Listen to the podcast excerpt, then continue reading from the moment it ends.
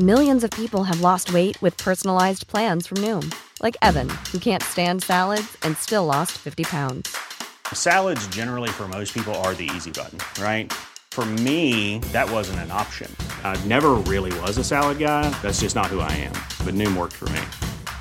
Get your personalized plan today at Noom.com. Real Noom user compensated to provide their story. In four weeks, the typical Noom user can expect to lose one to two pounds per week. Individual results may vary. Heraldo Podcast, un lugar para tus oídos. Pon el arbolito, prepara el ponche y ponte tus audífonos, porque en esta Navidad te invitamos a la pozada de El Heraldo Podcast. Escúchalos en tu plataforma de podcast favorita. Literal de Latin Literalis, que se apega a su sentido exacto, porque nadie es literal y ninguna idea es estática, aquí lo cuestionamos todo. Literal es un proyecto original del Heraldo Podcast del Heraldo de México. Encuentra un nuevo capítulo cada 15 días y recuerda seguir este podcast en Spotify o en la plataforma que más te guste para estar al día con todos nuestros episodios. Hoy le damos la bienvenida a Gaby Pérez Islas, que está celebrando 10 años de un bestseller que bueno, quien no, quien no ha escuchado de él es el momento. ¿Cómo curar un corazón roto? Y bueno, en este momento tan especial, pues la, le pedimos que estuviera con nosotros porque hemos estado en un año, y digo que un año, ya llevamos una rachita de pues ya de dos años, de marzo del 2020 para acá, donde pues la pérdida nos ha estado acompañando. Gaby, ¿cómo cerrar un año donde la muerte, la pérdida, y la pérdida no solo eh, de, personas físicas, sino mudanzas espirituales, eh, empleos, relaciones, pues ha sido una constante. Gaby, bienvenida. Muchas gracias, Melissa. Qué gusto estar con ustedes. Y ahora sí que literal, la vida se nos llenó de muerte.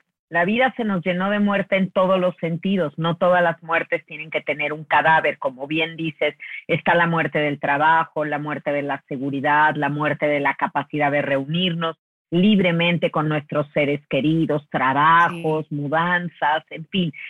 Tenemos muchísimas pérdidas. ¿Y cómo cerrar este año, me preguntas? Y yo te diría, con esperanza porque qué mérito tiene en que todo nos vaya bien, entonces ser felices. Esa sería como la consecuencia lógica. El mérito está en que aun cuando las cosas están tan difíciles afuera y pintan tan mal, ahí es donde tenemos que ponerle cara a la vida y pues mostrar la esperanza, ser cerillitos en medio de la oscuridad. Oye, este, Gaby, esto tiene mucho que ver con algo que, que, con lo que inicias el libro, de hecho, y con lo que inicias mucho de lo que siempre hablas, que es la diferencia entre la aceptación y la resignación. Cuéntanos, justamente, ¿cuál es esta diferencia? Que me encanta, me encanta que lo digas, porque resignarte es, pues ya qué, y es cruzarte de brazos y pues ya, ya, ¿qué quieres que haga, no? En cambio, aceptar es abrir los brazos, sea, en latín le llaman fiat, que quiere decir, bueno, esto es lo que hay, ¿qué voy a hacer con lo que hay? ¿Qué voy a hacer con esto que la vida me dio? ¿Qué respuesta le voy a dar a la vida? Eso me parece fundamental. Entonces, no somos lo que perdemos, somos lo que hacemos con lo que perdemos. Y aceptar no es lo mismo que superar, ¿eh, Melissa, porque muchas personas te dicen, es que no ha podido superar el duelo. A mí superar me suena a dejar atrás, allá lo superé, lo rebasé. Y aceptar es integrar. Es decir, eh, ya sé lo que perdí, recojo los pedacitos de mi corazón y sigo adelante, rearmo mi vida diferente, sin el objeto amado, sin la persona amada, pero continúo, acepto que pasó, como que inclinándonos siempre más hacia bendecir haber tenido en lugar de maldecir haber perdido. Y además, como dices, ¿no? De una forma activa donde tú eres el protagonista de tu vida. No dejas que la vida te pasa, sigues viviéndola. Eso es lo ideal, eso es lo ideal porque la victimización como puedes. muy fácil, pero mira, eh, la victimización no te lleva más que a la queja, a la lamentación y a la baja autoestima. Y en el extremo opuesto es la responsabilidad yo no escogí lo que me pasó, pero ¿qué voy a hacer con lo que me pasó? Y esa es la postura correcta ahora de todos los que hemos vivido estos casi dos años de pandemia, es qué voy a hacer con esto que me pasó. Y claro que hay personas que tienen desgraciadamente no nada más una, sino la muerte de varios miembros de la familia y que sienten que en este cierre de año la mesa de Navidad va a estar vacía, que no van a estar reunidos todos. Y tal vez físicamente no, Melissa, pero aquí sí. Aquí sí, tenemos que seguirnos reuniendo en el corazón, en el ánimo y seguir adelante, seguir adelante diciendo, yo cargo este dolor por ti quien se ha ido nunca sabrá lo que es perdernos a nosotros. Y créeme que no es consuelo de tontos. Es, yo creo que es una gran cosa pensar que este dolor de ausencia tan grande, yo lo cargo en lugar de ti. Me, encanta eso. Y también me encanta, por ejemplo, la, definición que tienes en el libro del duelo, porque eh, todas, estas eh, todas estas cosas de las que estamos hablando, que no solamente es la pérdida física de alguien, sino ya, ya hablamos de otras y ahorita hablaremos más, pues es que todas tienen que pasar por un duelo. ¿no? Eh, diferente, igual ahorita nos comentarás, pero esta, esta eh, definición que haces, si me permites compartirla, es el duelo son todos los sentimientos, reacciones y cambios que ocurren durante el proceso de cicatrización de esta herida. Una herida psicológica seria y dolorosa. Esta parte de seria y dolorosa, porque al final es esta parte de Gaby de, es tu dolor y es suficientemente serio para que tú te lo tomes así, no hay duelos más grandes o más pequeños y cuando dices eso me encanta. Es que siempre queremos hacer como una escala de dolor, ¿no? ¿Cuál es el peor duelo? ¿Cuál es el duelo que duele más? El que te esté pasando a ti, porque es el que en este momento tiene el 100% de tu dolor. Y en, en tanatología nunca comparamos, porque el que gana pierde. ¿Quién quiere tener el peor dolor de todos? No es orgullo que se comparte. Ahora, es una herida y sigue el mismo curso que seguiría una herida física. Al principio es una herida abierta en canal, sangrante. Luego le das cuidados, la atención, los mimos. Dejas que pase el tiempo después de la desinfección y entonces esa herida se va a ir volviendo una cicatriz, primero una costra, que si no te la arrancas se volverá una cicatriz y ahí va a estar. Entonces, el duelo es el proceso adaptativo a mi nueva realidad.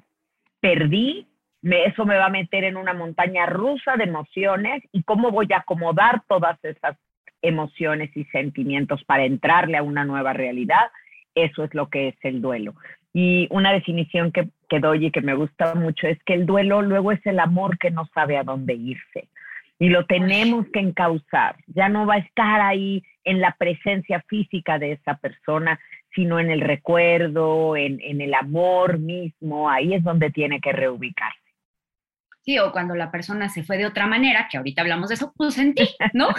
lo, lo claro. sentí. Justo ahorita que, que, decías, eh, eh, eh, en el libro tiene esta parte de, de, de qué sí hacer, qué no hacer, porque a ver, este libro sí vas a salir con respuestas y eso es lo que me encanta.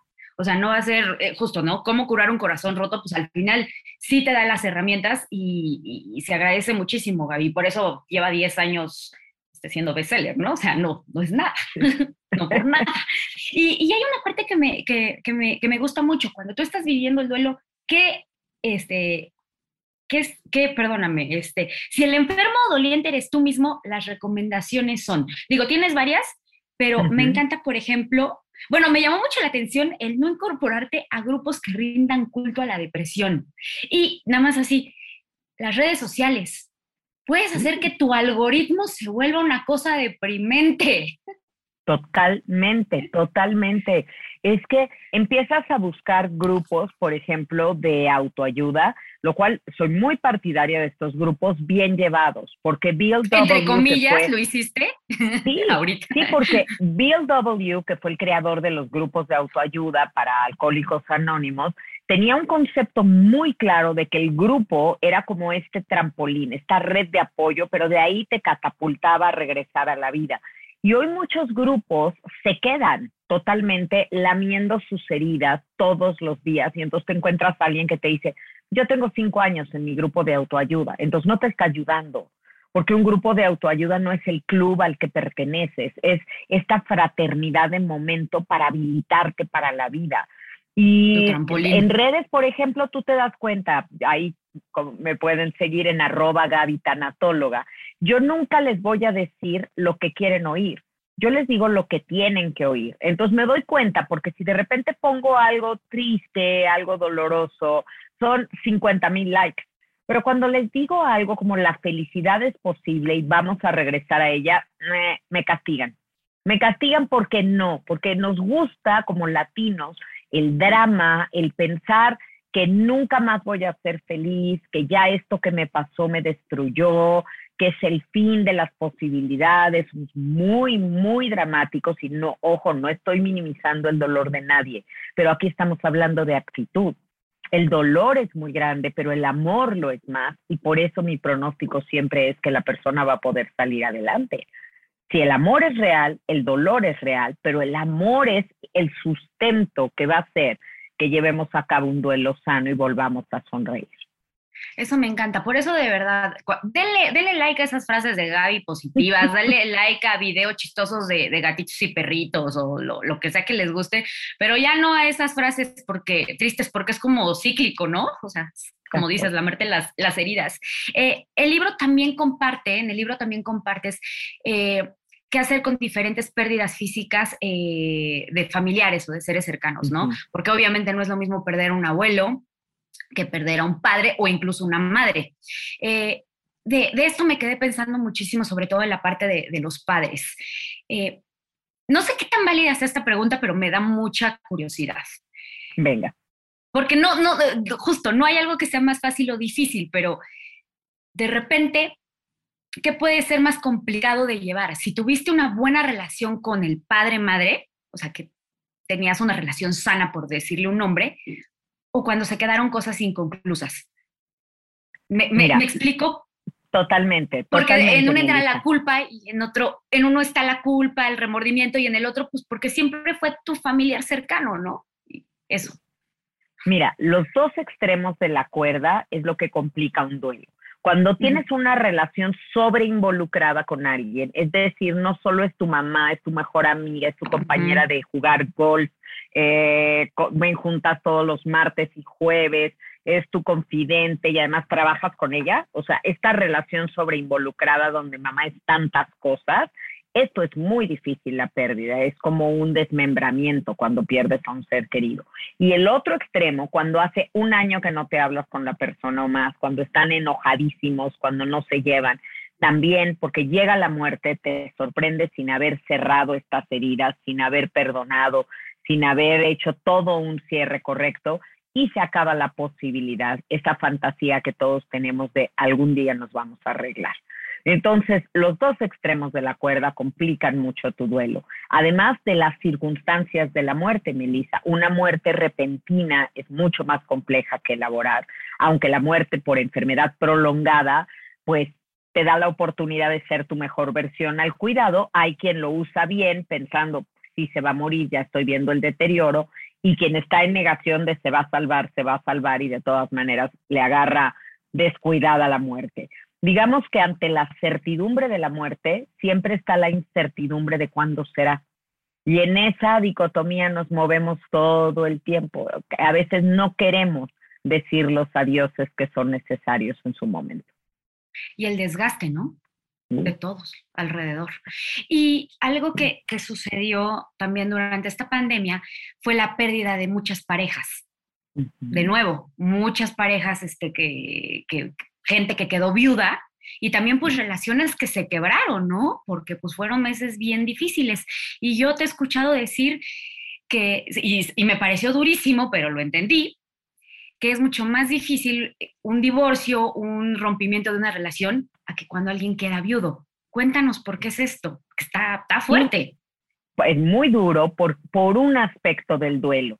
Hay varias etapas, hay cinco etapas en el proceso de duelo, son las etapas Kubler-Ross. Y la segunda de ellas es el enojo. Al principio estás en tu miro, es la negación, no me lo puedo creer, pero luego te da el enojo.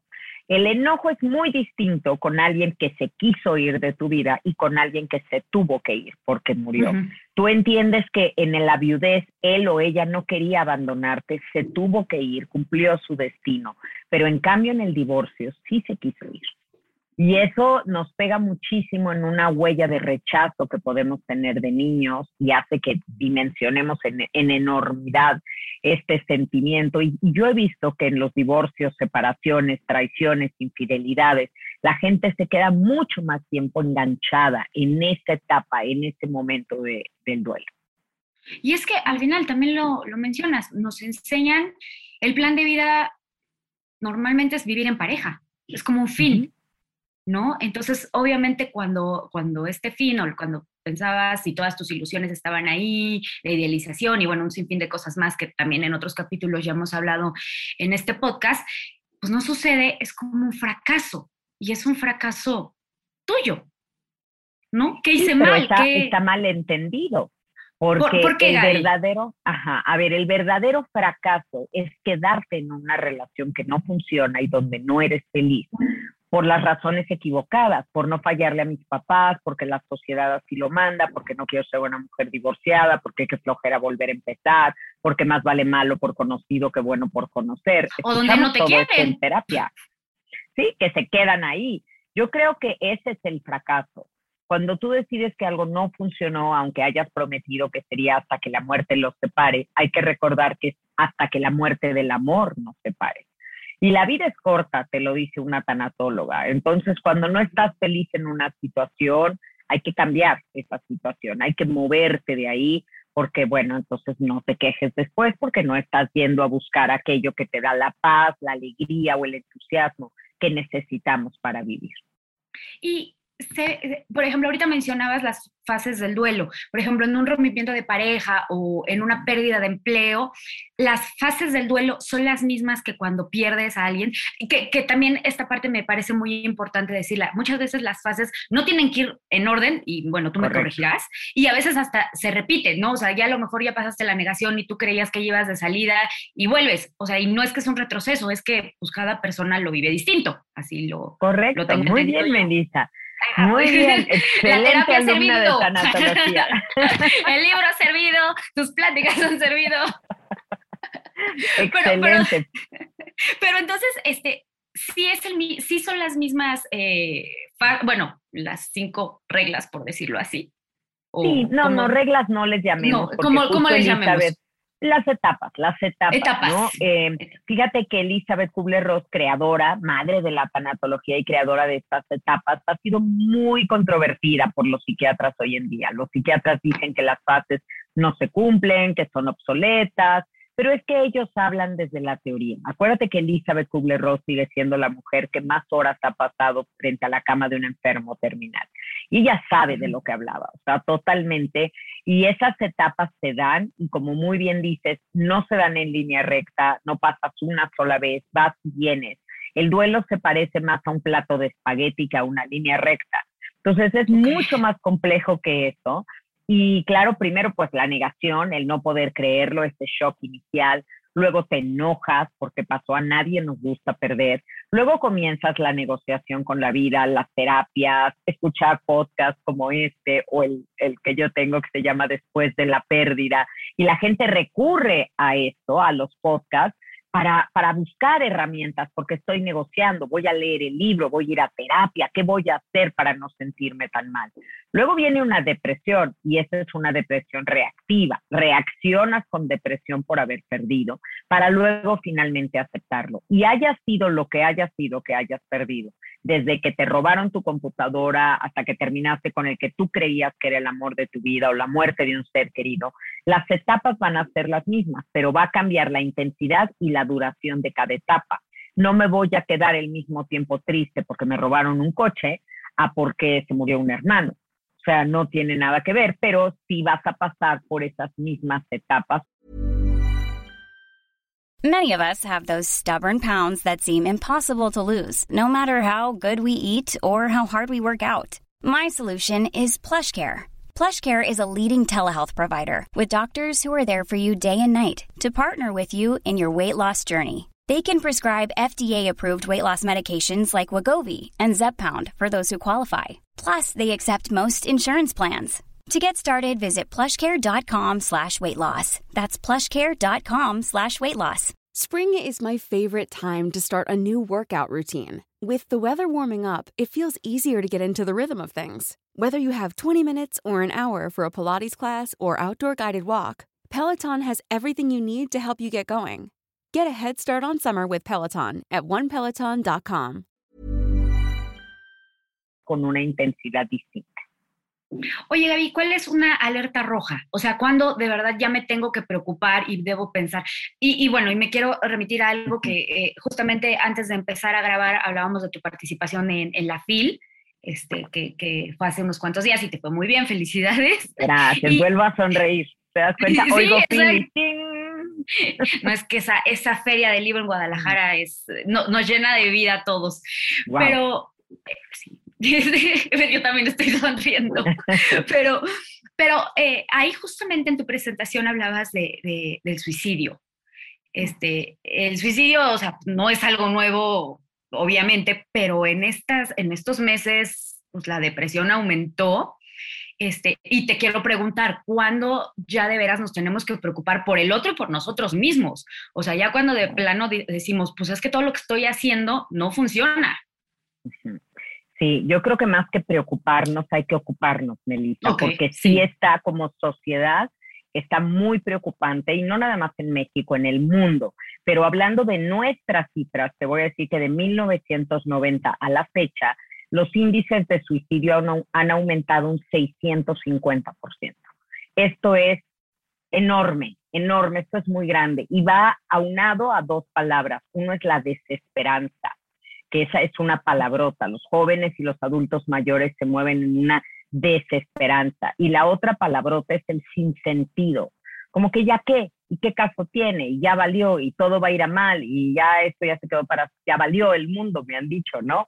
Entonces, esa, esa desesperanza y ese sentimiento tan catastrófico sobre el futuro nos puede llevar a pensar que es mejor no estar aquí, pero el suicidio no soluciona nada, acaba con las posibilidades, así que no es una solución y tenemos que decirle un sí a la vida, porque esto no es algo a lo que puedas renunciar tan fácil, aquí hay una tarea de vida, aquí hay una construcción, aquí vienes a darle una respuesta a la vida y, e irte no es una respuesta.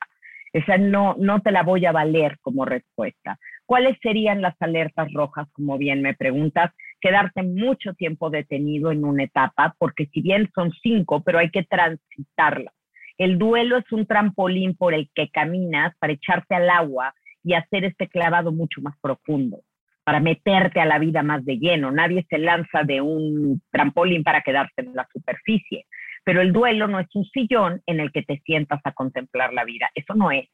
Y hay personas que están muy instaladas en el duelo.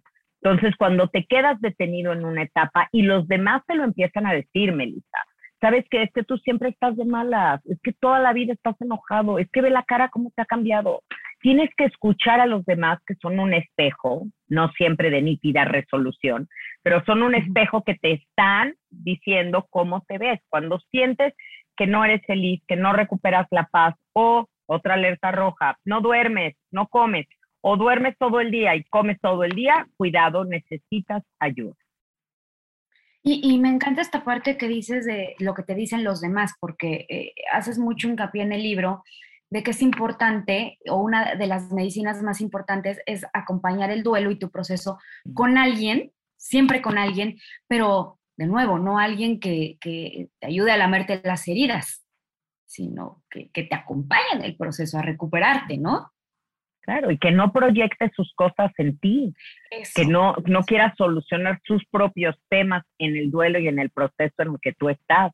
Sí, es súper importante eh, mantenerte positivo, tener un compañero de duelo que no te diga cómo te debes de sentir, pero que esté ahí claro para advertirte cuando, oye, a mí me parece patológico lo que estás haciendo, creo que ya llevamos demasiado tiempo en esto, o de esta manera no veo evolución, ya te he oído decir eso varias veces. Es alguien con quien puedes imponer tus ideas para no quedarte enclochado en pensamiento muy negativo, como la culpa, como el hubiera, como el debí de, que son trampas de arena para tu proceso de duelo.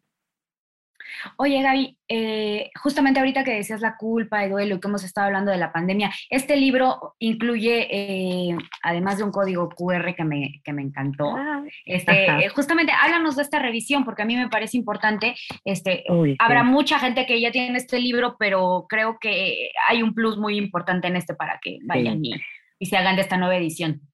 Mira, esta nueva edición de décimo aniversario está totalmente actualizada y revisada, empezando por la foto de la autora, porque claro que 10 años después la autora no luce igual. Entonces, Está más guapa. ay, hermosa, gracias. Tenemos, muy feliz, eso sí te puedo decir. Tenemos nueva portada, nuevas ilustraciones, se revisaron todas las estadísticas, las cifras, todo, todo está actualizado, pero ampliamos un capítulo, el de la pérdida del trabajo, porque antes era un capítulo importante, pero ahora es algo mucho más sustancial, porque es una pérdida que nos cayó encima de manera monumental con esta pandemia. Entonces hablamos de que perdiste tu trabajo, pero no tu capacidad de trabajar y cómo es importante reinventarte y buscar caminos, y a veces hay pérdidas que a la larga resultan ganancia, porque decidimos y optamos por la calidad de vida en lugar del trabajo cómodo y la quincena firme. Y luego le agregamos un capítulo, es una gran adición de muerte repentina por enfermedad, porque fíjate esto, cuando un, un familiar nuestro moría de una enfermedad, era muy duro, pero teníamos tiempo de cuidar, de sacar nuestra mejor versión, al cuidado del otro, de estar ahí, de teníamos tiempo para cerrar ciclos, a diferencia de una muerte dramática una muerte violenta que es repentina, pues aquí sí había como una oportunidad de elaborar este cierre. Pero la muerte por COVID es una muerte por enfermedad que no te da esa oportunidad porque en muchos casos solitaria solitaria. Totalmente, pues totalmente, de separarte, de no poder cuidarlo, de tener miedo al contagio, de haber sido tú el agente de contagio y todo eso complica nuestro duelo. Por eso con casos específicos, con ejercicios, es un capítulo muy dinámico y súper actual, impresionantemente actual, porque son los casos que estaba viendo yo en el momento de hacer esta revisión, pues hablamos de eso, qué difícil es una despedida sin adiós, cómo podemos acomodar lo que es culpa y responsabilidad, cómo no estar pensando en el debide y hubiera. Y este código QR que mencionas es un regalo de lealtad a todos mis lectores, es un material exclusivo al que pueden acceder yéndose a ese código QR como lector y van a ver un video que hice para ustedes que les cuento pues como las entretelas del libro y cómo surgió y cómo me dijeron que lo iban a publicar por primera vez y qué han pasado en estos 10 años con cómo curar un corazón roto. No, bueno, es que a ti también te ha de haber pasado de todo.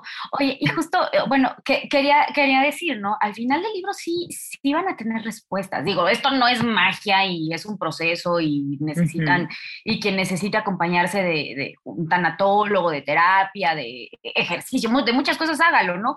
Pero eh, acá traes eh, casi para el final del libro los consejos para vivir un, un, duelo, ¿no? Bueno, habla de un índole en particular, pero creo que yo hice un check de, los que me llamaron la atención, no vamos a revisar todos, compren el libro.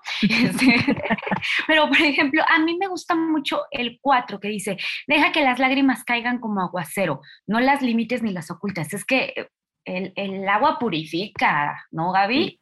En todos los sentidos. es sanación, es limpieza del alma. Y si tienes que llorar mil lágrimas, no parecen 500, llora las mil porque prefiero que cuando es momento de llorar lloremos para que cuando vuelva a ser momento de reír rías y no llores a cuentagotas el resto de tu vida. Sí, recuerden que una cicatriz que, o sea, justamente una herida que no cicatrizó tarde o temprano va, va a volverse a abrir, ¿no? Va a regresar. Y luego la felicidad no viene de nuestras circunstancias, sino de nuestros comportamientos. Y de nuevo es cuando tú te vuelves pues, el protagonista de tu vida, ¿no? Es que todo depende de cómo acomodes las cosas aquí en la cabeza, no de cómo estén acomodadas afuera. El mundo puede ser un tiradero y estar muy desordenado afuera todo, pero depende cómo lo acomodas en la cabeza y cómo la cabeza y el corazón se dan la mano, que aunque están a 30 centímetros de distancia, en este momento es importante hacer equipo para que el corazón revise lo que la cabeza piensa y la cabeza revise lo que el corazón siente. Y esa va a ser una manera de salir adelante de un duelo mucho más fortalecido. y, no quiero eh, sonar como simplista o como esto que siempre se dice, ¿no? Pero al final, este tipo de cosas siempre te, enseñan más de ti y sales más fortalecido. Digo, de nuevo, a ver, no quiero ni romantizar el dolor y obviamente hubo cosas trágicas en estos meses, pero cuando te da chance de, pues de vivir tu duelo, sí sales más fortalecido, ¿no? Sí, no siempre, lo tengo que decir. Si la sola pérdida, si la sola pérdida nos volviera más sabios o más resilientes, no hombre, pues México sería una primera potencia mundial con todo lo que hemos pasado.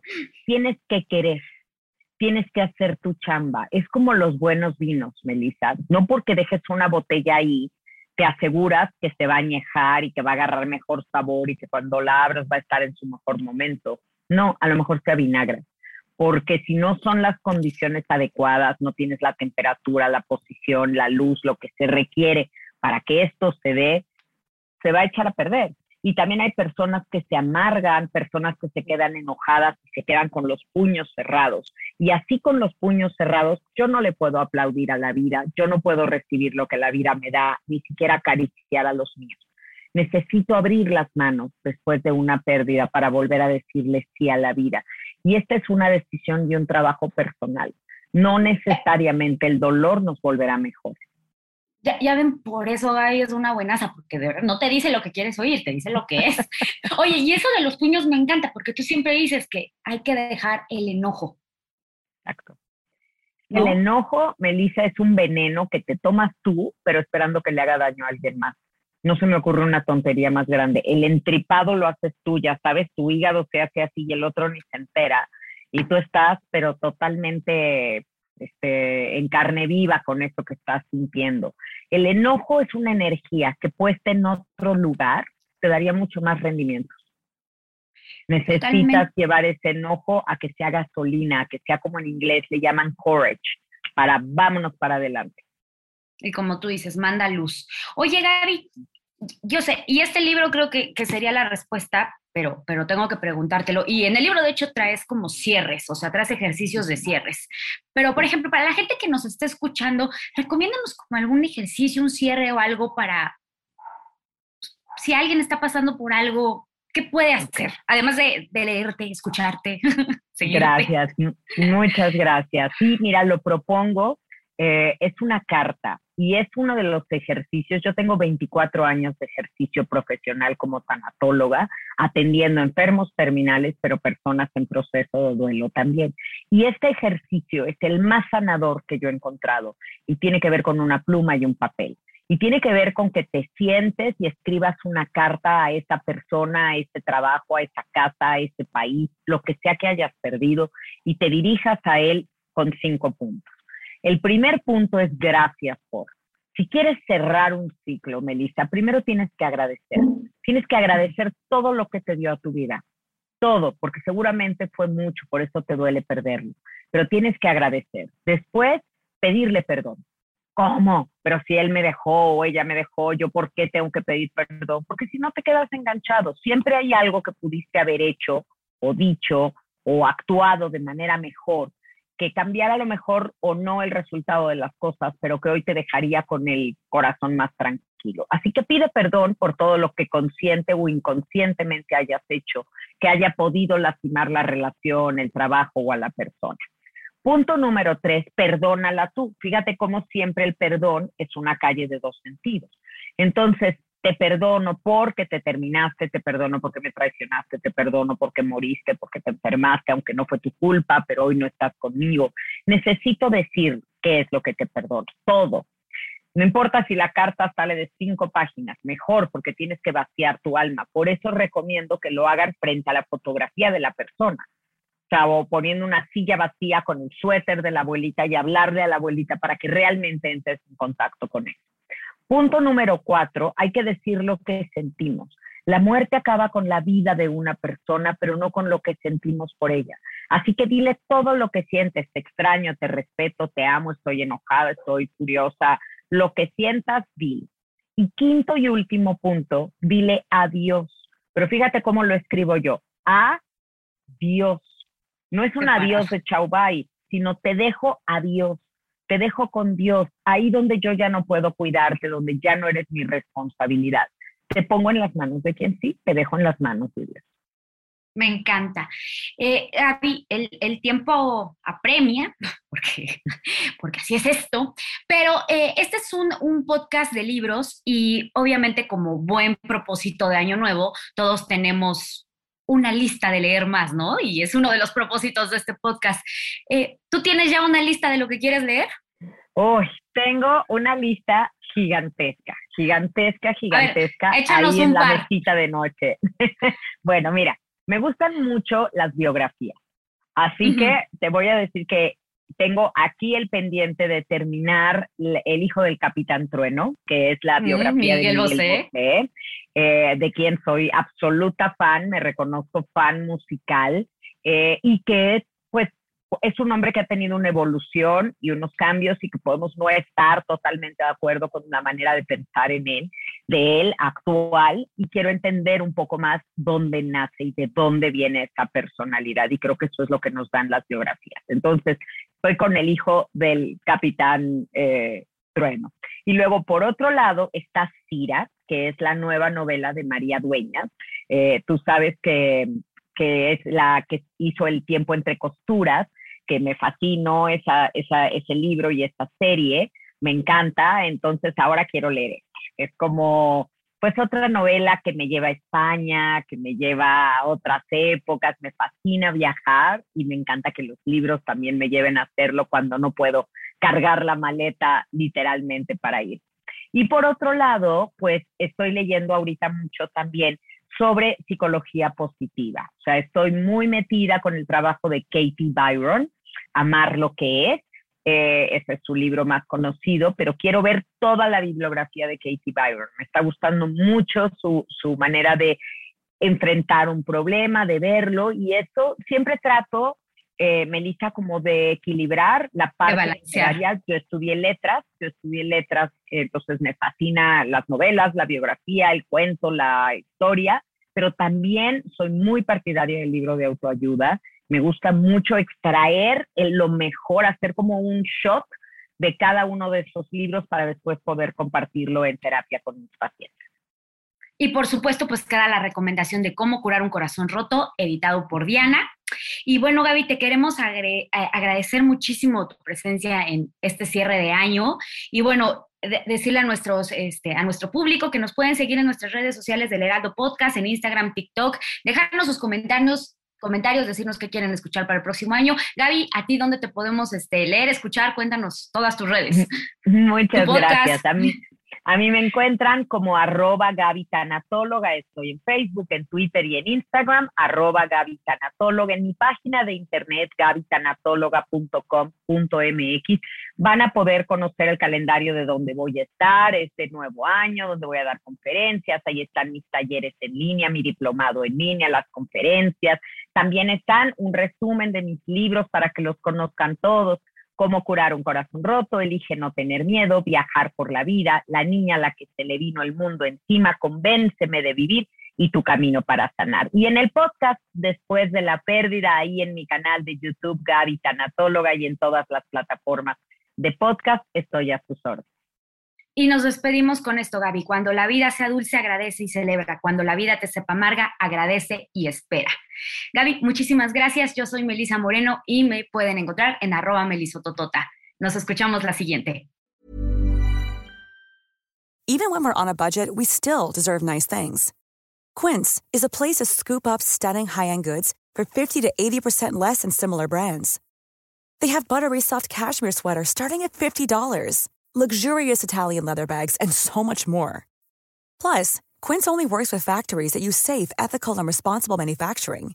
Get the high-end goods you'll love without the high price tag with Quince. Go to quince.com/style for free shipping and 365-day returns.